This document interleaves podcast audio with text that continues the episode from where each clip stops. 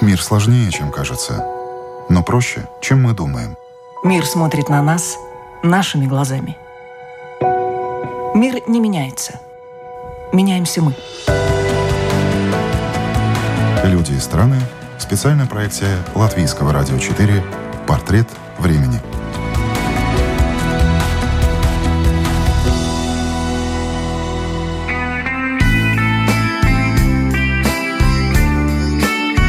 Его называют культовой фигурой советского рока. Он стоял у истоков многих групп и первым сделал студийные записи, которые потом разошлись миллионными тиражами и которые мы слушаем до сих пор. Для Виктора Цоя он стал учителем, для Бориса Гребенщикова – старшим товарищем, для Артемия Троицкого – вечным оппонентом – Андрея Тропила, без сомнения, можно считать выдающейся личностью. Он ввел в советскую музыку понятие альбома как самостоятельного продукта с определенной структурой и задачей. И он же стал первым советским продюсером. Меня зовут Яна Ермакова, это программа «Портрет времени», и сегодня Андрей Тропила рассказывает о себе, но больше вспоминает о прошлом, о том, каким был Виктор Цой и какой была настоящая музыка.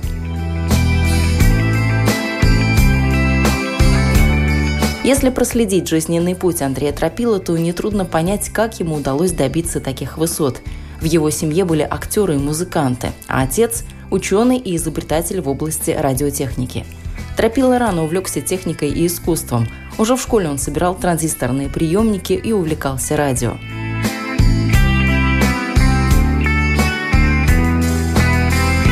Рок появился в жизни Тропила, когда он учился на физическом факультете Ленинградского государственного университета. Там же он стал играть на гитаре и познакомился с местными музыкантами. Не только рок-музыкой увлекся Андрей Тропила в то время, но и бардовской песней. Он даже записал один квартирник Владимира Высоцкого и концерт Булата Акуджавы. В конце 70-х Андрей Тропила занимался организацией концертов группы «Машина времени» и записал на пленку несколько их концертов.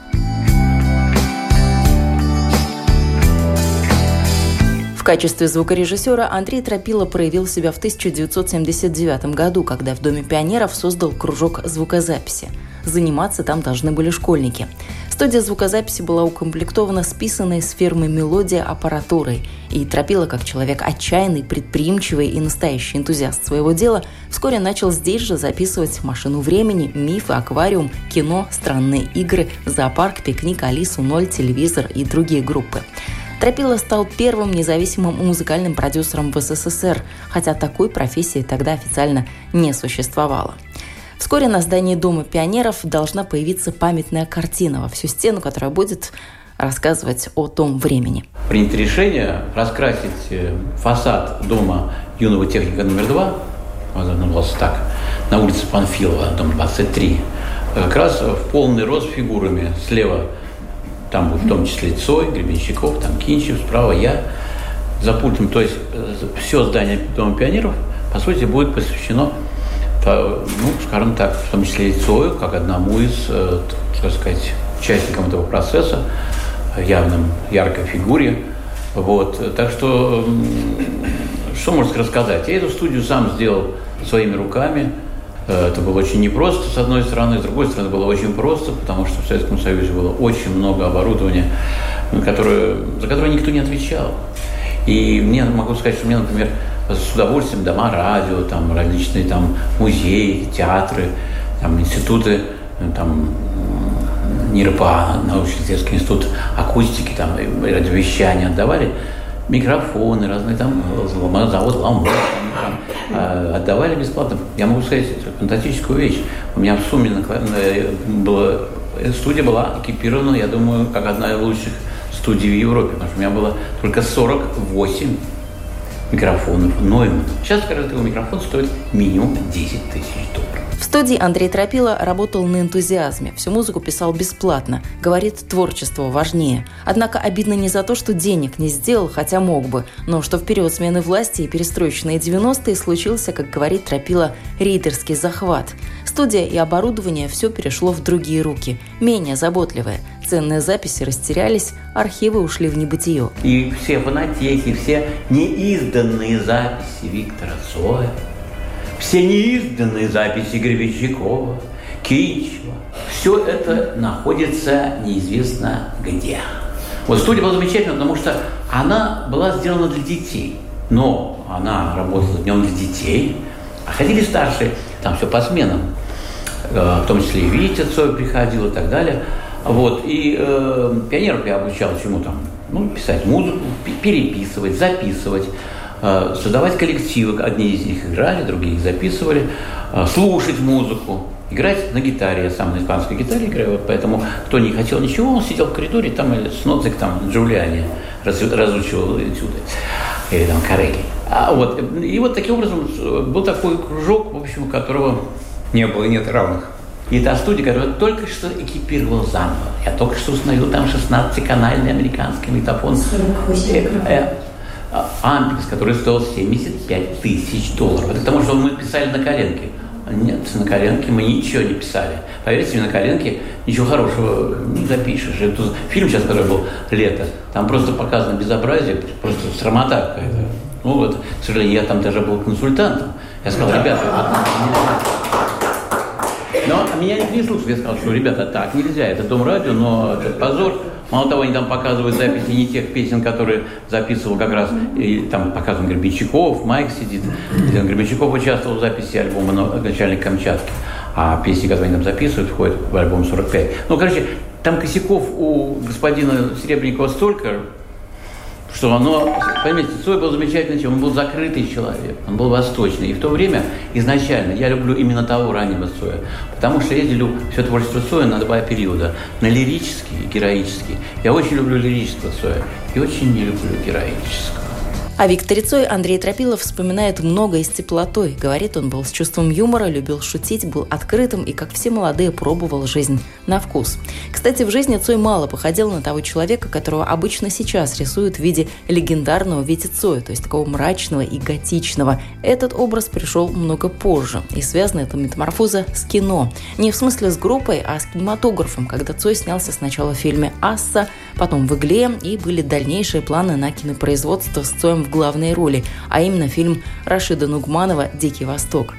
На Цоя подействовала магия экрана. Статус героического персонажа отложил отпечаток и в жизни. Но неизменно было одно – его талант. Цой всегда знал, чего хотел и к этому стремился. Он как творческая личность в какой-то момент оторвался от пуповины, стал развиваться сам. И ему просто эта помощь была не нужна. Большинство рок-музыкантов, они шли по франшистской линии. Что это значит? Что они, в общем, имели всегда какую-то модель западной группы, творчества, песен. Они используют одну, две, три, пять песен для их как бы, ну, переформирования, написания на нее собственного текста. Вот э, чем замечательно Витя Цой, что он шел в обратную сторону. Он шел как бы от барной песни, по сути дела, но при этом имея в виду там Чака Берри и так далее. Поэтому э, у него, конечно, была масса э, различных э, планов, но с какого момента эти планы, мне кажется, стали в большей степени такими визуальными. Ему хотелось кино, ему хотелось, знаете, когда Джон Леннон тоже снимался в фильм «Как я выиграл войну», ему хотелось в этом фильме сделать все, и быть и художником, там, и звукорежиссером, и кинооператором, и актером в то же время. Вот с вами случилось то же самое. Все-таки он человек из народа, ведь он не просто так написал, что тому, кто закончил спецшколу, никогда не понять того, кто понял ПТУ. А ведь он закончил ПТУ, художественно, да, реставратором. Боря Гребенщиков с ним познакомился в поезде, когда он ехал из, из царского э, э, села, как раз с, учеб, с учебных работ. Они там восстанавливали в Екатерининском дворце какие-то там картины, не картины, ну, в общем, не знаю, что-то они там реставрировали. Вот, он там как раз познакомился, и, так сказать, был поражен, так сказать, талантом и так далее. Вот, и э, поэтому, несомненно, планы у него были, но он их воплощал вовсю. Но человек это был чрезвычайно народный. Вот смотрите, Витя, он всегда писал простым языком, понятным, любому простому человеку, поэтому любит народ. Потому что он просто, он из народа. Он ПТУ закончил, понимаете? ПТУ. У него простая семья совершенно. Отец его не воспитывал, его воспитывала мать. Он мать очень уважал, его сделала одна мать. Когда ему было нечего делать, он делал то, что его научила мать. Он брал пластилин и начинал лепить фигурки. Если не было, был нож, он брал кусок э, дерево и что-то вырезал. Он человек, который был, он не мог сидеть ни секунды, но он был закрытый человек. Никогда было непонятно, что он хочет, что он говорит. А так, видите, был совершенно замечательный человек, он именно своей простотой. Он приходил, у него даже кличка была во, во Франции, когда он ходил. Рыбачок, потому что он ходил в черной такой робе и в резиновых сапогах черных. Рыбачок. Это был 87 год. Вот так. Так он простой, он был прост до, и, и закрыт. Человек, он, конечно, был достаточно уникальный, необычный, но вот э, тяжело ему было, потому что все-таки он слишком был талантливый, этот талант его поворачивал наизнанку. И он, чтобы, понимаете, он настолько был подвижен, он, он не мог ни секунды сидеть на записи. Когда уже была второй, когда он уже начал заниматься такой музыкой французской, в данном случае ему не надо петь. Но он тогда стоит и непрерывно отрабатывает какие-то бесчисленные удары руками, потому что он очень любил Ли. Знаете, такой, да? Такой, был такой э, киноактер, который ну, возвел на... Брюс Ли. Брюс Ли, да. На пьедестал вот э, карате, там все вот это такое. Вот он, тоже ему это очень нравилось, и он постоянно махал руками, потому что он не мог вот просто так сидеть. И говорить он тоже не хотел, он был восточный человек, закрытый. И поэтому он должен был как-то выдавать, выдавать свою энергию все время э, из себя. Вот. И потом, не знаю, еще спускать, потому что энергия была столь высока, что как все лидеры, он постоянно завышал ноты. Вот лидеры имеют такое свойство играть всегда и петь выше, чем строй всего оркестра или группы. Поэтому даже постепенно тон, вот был когда-то 440, там 400 герц ля было, потом сейчас 440, а сейчас 464 считается. Почему? Потому что каждый следующий э, духовой инструмент, э, э, э, инструменталист, он хотел играть чуть выше, заказывал инструмент чуть короче. А другие, он, слава была, они заказывали такие же. И потом оказалось, что весь строй ушел выше. И вот Цой точно так же всегда писал, и у меня была вся проблема, как сделать, как его заставить петь вниз, надо энергию подскинуть. Тогда он начинал петь точно. Но если из него эта энергия перла, он мог петь на полтона выше, понимаете? Вот. Э, и эта проблема у всех солистов, поверьте, у всех, у всех, всех, всех, всех, всех. Можно только приветствовать развитие прогресса и новых технологий, но Андрей Тропила больше благодарен старой звукорежиссерской школе, где как сыграл, так сыграл, как спел, так спел. Все по-настоящему, без прикрасы и компьютерной обработки. Когда начинали писать, повезло, очень многим повезло, что не было многоканальной записи. Я боюсь, что если была бы многоканальная запись в то время, никакого Цоя не было, Гребенщикова бы не было. И, и там Кинчева бы не было. Почему? Потому что я начинал записывать их методом наложения. А методоложение, он интересен тем, что пишется сначала болванка с какими-то там ставками, а потом делается наложение, одно, максимум два. И вот сделали одну болванку, две-три, а дальше так, принимается или не принимается? Принимается, все. Больше с ним сделать ничего нельзя. А сегодня записали 48 каналов, а вот здесь я хочу гитарку чуть-чуть по а вот здесь потянуть потому что они и не дают и материала.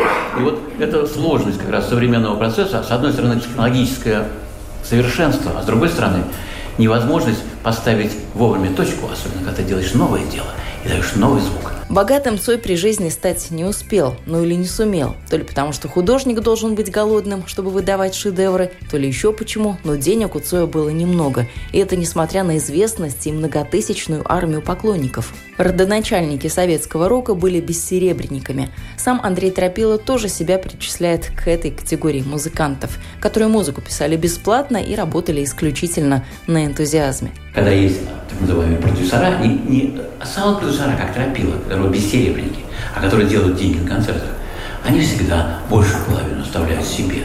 А остальную надо заплатить тому, кому еще. Поэтому обычно музыкант видит известную фигуру из трех пальцев. И Цой точно так же нуждался в деньгах постоянно. Нуждался. Ну, может быть, не так сильно. Потом эти музыкантов другие расходы, они хотят хороший инструмент, они то, то есть у них есть куда деньги тратить, а денег этих, как правило, нет. Там, почему там был театр ДДТ и был там Шевчук? Ну, они расстались, потому что когда Шевчук понял, что в театре ДДТ их управляющий Мочелов забирает денег больше, чем он, он сказал, а мне такой театр ДДТ не нужен.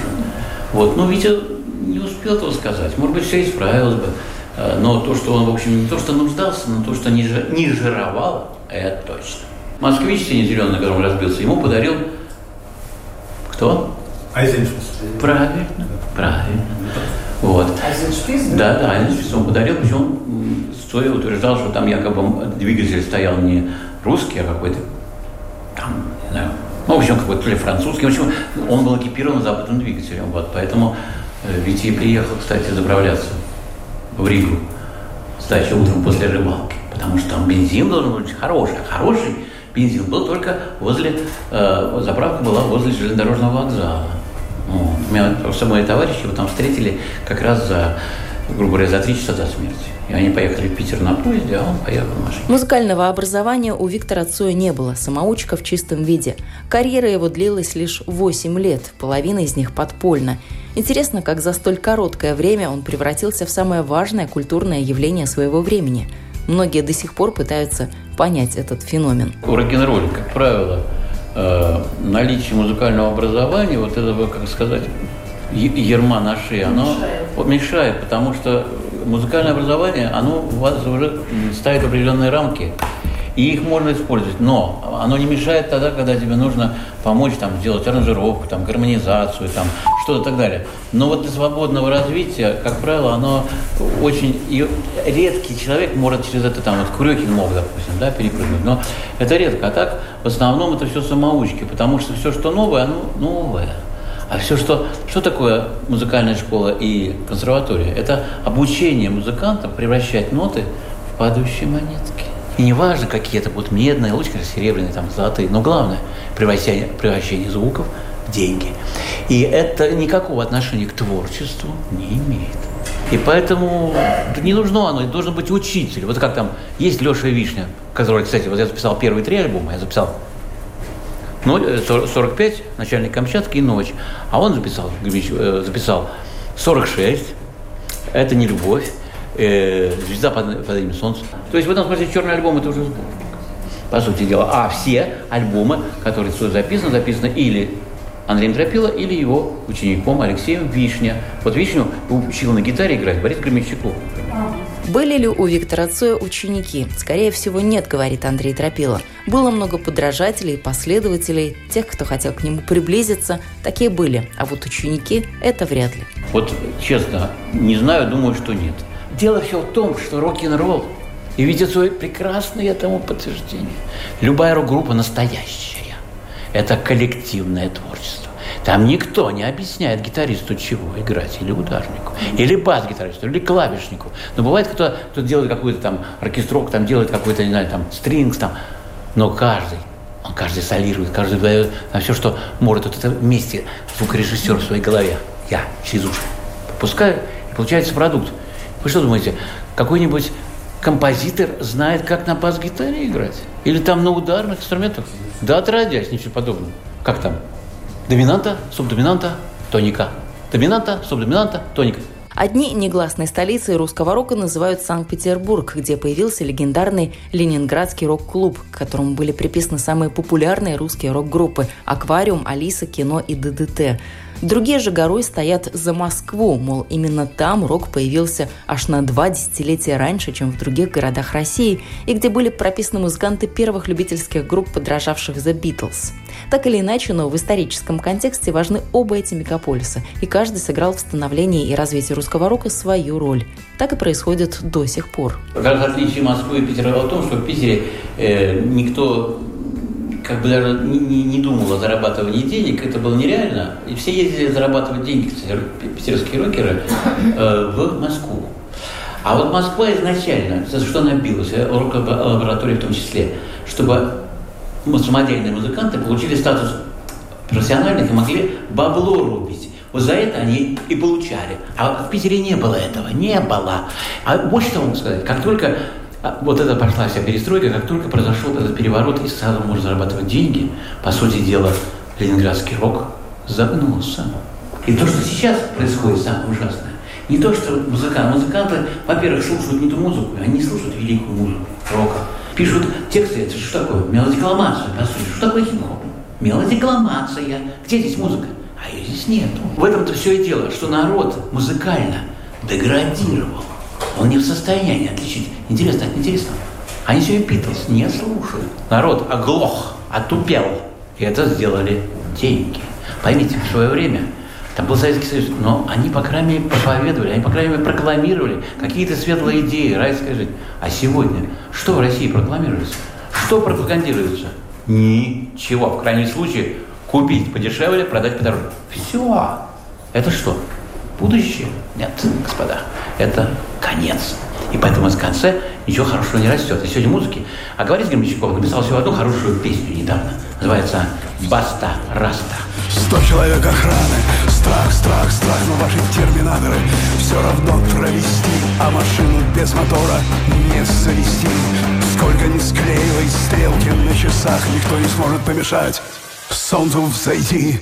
Баста, раста, один идет наста, в 1991 году Андрей Тропила открыл продюсерский центр при Лютеранской церкви на Васильевском острове в Санкт-Петербурге. Там он официально издавал свои диски. Но с религией Тропила связывает не только этот факт его биографии. Вот так вот внезапно выяснилось, что вы человек очень верующий, не только верующий, но у вас есть еще и такой вот, прям скажем, сан. Как так получилось? До 90-го года в Советском Союзе была запрещена деятельность по всей стране лютеранской церкви и э, разрешалась деятельность только в прибалтийских республиках, то есть в, Лат, латышской, литовской, эстонской, и э, в, в ограниченной автономии немцев в Казахстане, куда они были высланы во время Второй мировой войны. Вот, и надо было как-то это восстановить, как было до революции. А до революции была единая лютеранская церковь в России, а раньше главой церкви был император, а под ним был суперинтендент. Так вот, первым суперинтендентом Единой Лютеранской Церкви потом был я. И когда мы устанавливали церковь, мне было, надо было, я создал представительство евангелийских лютеранских приходов со всей страны. И мы провели съезд. Вот, и к нам приехал такой архиепископ из Литвы Местерс, и Гайделис приезжал. И у нас был такой Йозеф Баронос, латыш, кстати, его положили в это самое нормальное епископа. А меня епископа эмеритуса, которые могли ставить подписи, все, но не проводить службу по званию. Потому что надо было утвердить решение о восстановлении деятельности церкви лютеранской на всей территории Советского Союза. И вот если открыть сейчас Вестник Верховного Совета СССР, там написано решение о восстановлении деятельности лютеранской церкви на всей территории Советского Союза. Там подпись вторая. Андрей Тропила, епископ. Центр такой активности был тогда в церкви Святой Екатерины на Большом проспекте Васильевского острова, дома 1 в Петербурге. А я в это время стал директором Ленинградской мелодии, а ей это здание отдали. Я разрешил там проводить службу. Потом, когда произошел переворот, то есть я правдами и неправдами а, получил доступ к средствам, которые были переведены в ГДР на строительство органа, и построил орган там, с механической структурой, и э, отдал его церкви. И он до сих пор играет. Это один из лучших органов города. Мы, правда, его достраивали с помощью разных немецких гемайнда, там, ну, в общем, общин и так далее. Ну, там основные 18 регистров были уже. Это был орган очень хороший. Его сделала фирма «Заур». А потом его достраивали, он сейчас работает. Вот сейчас мы с вами сидим здесь, а там идет сейчас концерт органной музыки в Питере. Интересно, все, все в вашей жизни интересно. Вот вы когда кино записывали, вы чувствовали, что присутствуете при рождении чего-то великого, что войдет в историю? Я не вижу разницы между великим ну, или так, я даже, можно сказать, в обратную сторону. Я родил все основные великие группы страны. Я родил аквариум, кино, зоопарк, странные игры, Алису, дядю Федора группу «Ноль», телевизор, ну, пикник. Мои записи-то. И даже первый альбом «Машина времени» записал я. Понимаете, я один записал фундаментальной музыки больше, чем все вместе взятые продюсера. Потому что страны наши, потому что я никогда не ставил задачи заработать деньги. Я ставил задачу создать музыку, создать новую культуру. Это что было раньше? Что сейчас в вашей жизни есть? Как она поменялась? Вы сейчас живете в Финляндии. Да. Как что? так получилось? Что? Откуда Финляндия? Почему она возникла на горизонте? Ой, очень много. Дело в том, что те изменения, которые произошли в России, меня никак не устраивают. Не то, что мне не нравится капитализм. Но капитализм тоже дошел до своего полного конца. Сейчас, когда говорят о цифровых экономиках, о чем говорят? Что государством не надо будет управлять. Управлять будет компьютер. Это значит обнуление. Выясняется то, что там говорили Ленин и все. На самом деле, что там домашняя хозяйка сможет управлять экономикой, так если есть компьютер, и даже, и даже мышь сможет управлять. Даже не нужна домашняя хозяйка. Но при условии тотального контроля. Так, а тотальный контроль. Что, что такое Финляндия? Это страна от тотального контроля. Это полицейское государство. Все друг на друга стучат. К тебе приехали кто-то, ты там делаешь ремонт. На тебя тут же стучат, что ты позвал, наверное, рабочих, платишь по-черному, и значит не платишь налогов. Это страна... Ну, наверное, везде в Европе так, не только в Финляндии. Нет, в Германии, в Германии не так. Я, слушайте, я прожил до этого три года в Швеции. Там не так. У них Главное – это право собственности, вот ничего не взять чужого. А вот убить человека можно спокойно и скажут, ну, суд будет через пять лет, ты покажи. Там человек, как там, не знаю, поймали его там со 100 килограммами кокаина. Вы думаете, его сразу посадят? Ну, значит, расследование.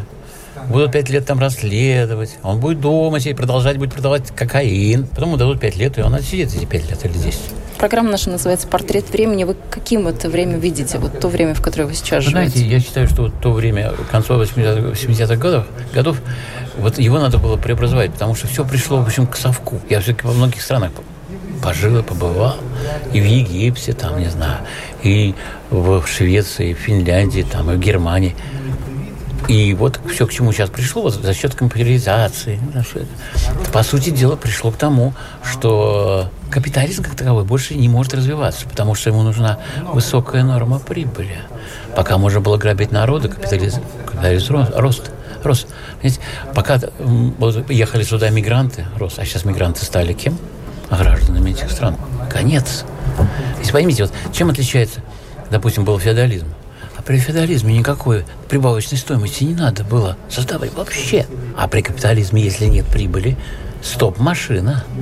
А что а дальше, что если это конец? А вот, слушайте, и потому что такой социализм, по сути. Это капитализм с централизованным собственником. Только государство имеет право получать прибавочную стоимость, иметь частную собственность.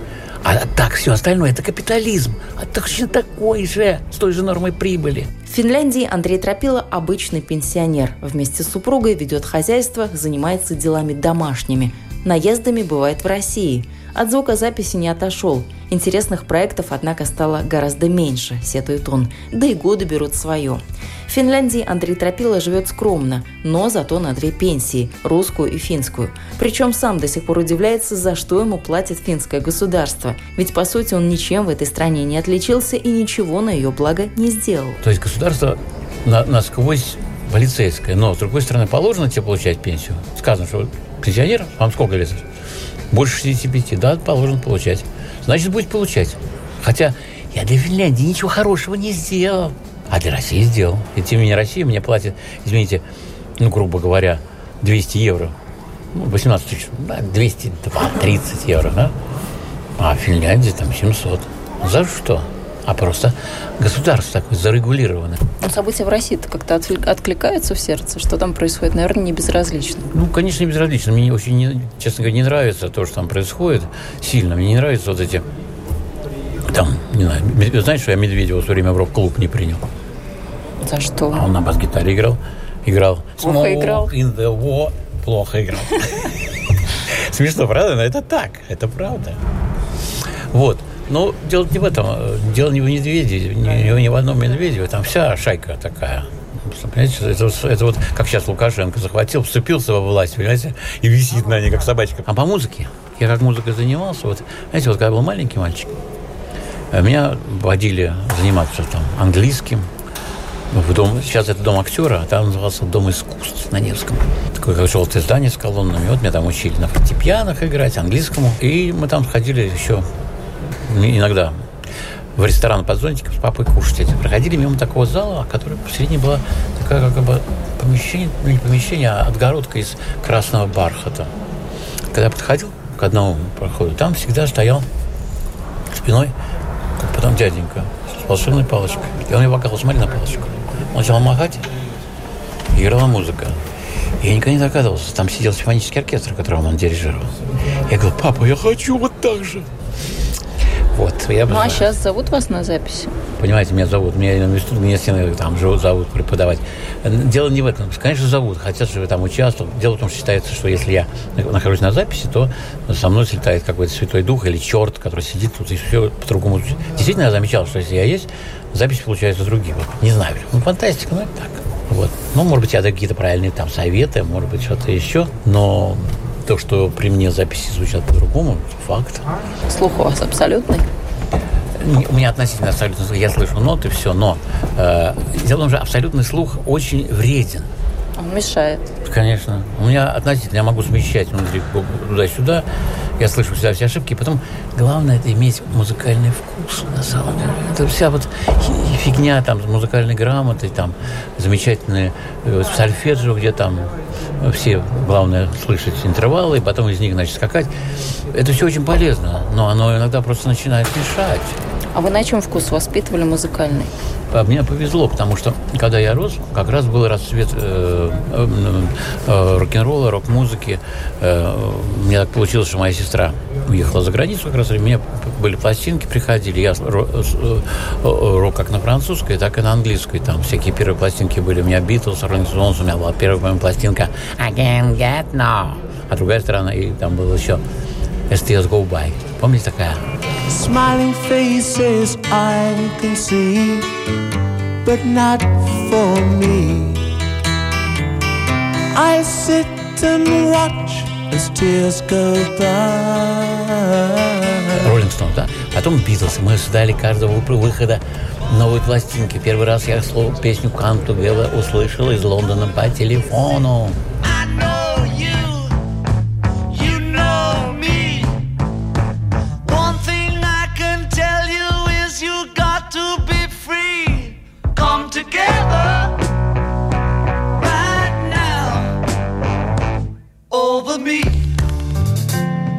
Выросли на лучшей музыке, которая питала не только западных, но и нас. Питер все-таки это большой центр культурный. Это мост культурный. И мы выросли, нам повезло, мы слушали хорошую музыку. А для меня Битлз был, для меня был Роллинг Стоун, для меня был Прокл Харм. Shine Почему right. по эту сторону звукопульта сидели, а они выступали, может быть, сами, свою Почему? карьеру Все. не начали? Если бы я этого не начал, не было бы музыки. Я поставил, я вам сказал, я хотел, чтобы по палочке играли все. Вот. А почему? Я очень на многих записях, во-первых, везде, если вы любую запись возьмете, хоть там э, аквариум, хоть там кино, хоть э, зоопарка, хоть там Курюхина, Нижняя, Кантилена, Чайкос там, мой.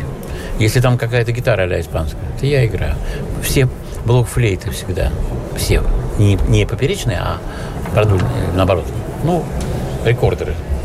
Любые. Альты, тенора, басные всегда я играю. Кстати, вот у кино есть песня такая «Я посадил дерево». Я посадил дерево, я знаю, мое дерево. Завтра может сломать школьник, я знаю, мое дерево. Скоро оставит меня, но пока оно есть, я всегда рядом с ним, мне с ним радостно. Это была не песня, а стихотворение Витицоя. А музыку написал я. И, и мелодию там всю играют на блокфлейте я. А, кстати, почти на всем умею играть. Там все своими руками умею делать. Вот. Потом знаю, как все звучит, знаю, как изменить звучание. Я знаю, как, э, когда что-то неправильно изменить, там, ритмику, чтобы это было другое. Про современную музыку что думаете? Современная музыка, к сожалению, э, деградировала прежде всего из-за того, э, что деградировал слушатель. Это касается и литературы. Смотрите, что написано, какая куча макулатуры. Ведь по-другому ее не назовешь. И в завершении сегодняшней программы «Портрет времени» хорошая новость для поклонников группы кино. Совсем недавно стало известно, что Андрей Тропила обещает выпустить ранние записи Виктора Цоя и черновики к ним. Долгое время мастер ленты этих записей считались потерянными, однако, как выяснилось, они не пропали бесследно и находятся в надежных руках. Помимо этих лент есть также ранее не опубликованные черновые записи и дубли песен. Записи уже готовятся к изданию, а выходить они будут на лейбле «Антроп», который принадлежит Андрею Тропило.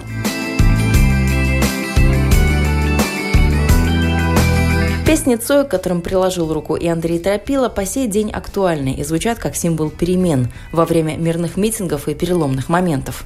Так, например, песня Цоя «Перемен» стала лейтмотивом недавнего протестного движения в Беларуси, а ведь написана она была еще более 30 лет назад. Интересно, что песню «Перемен» Андрей Тропила революционной не считает и не очень ее любит, а вот за белорусов рад, но считает, что путь свободы, который они выбрали, будет долг и тернист.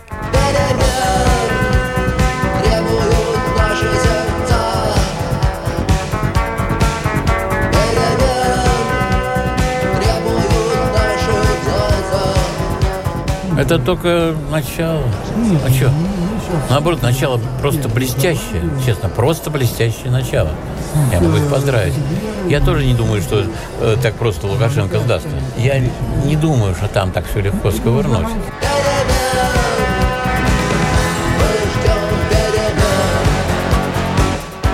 Напомню, Андрей Тропила, легендарный звукорежиссер советского времени, был гостем программы «Портрет времени». Этот выпуск для вас подготовила и провела я, Ян Ермакова. До новых встреч в эфире.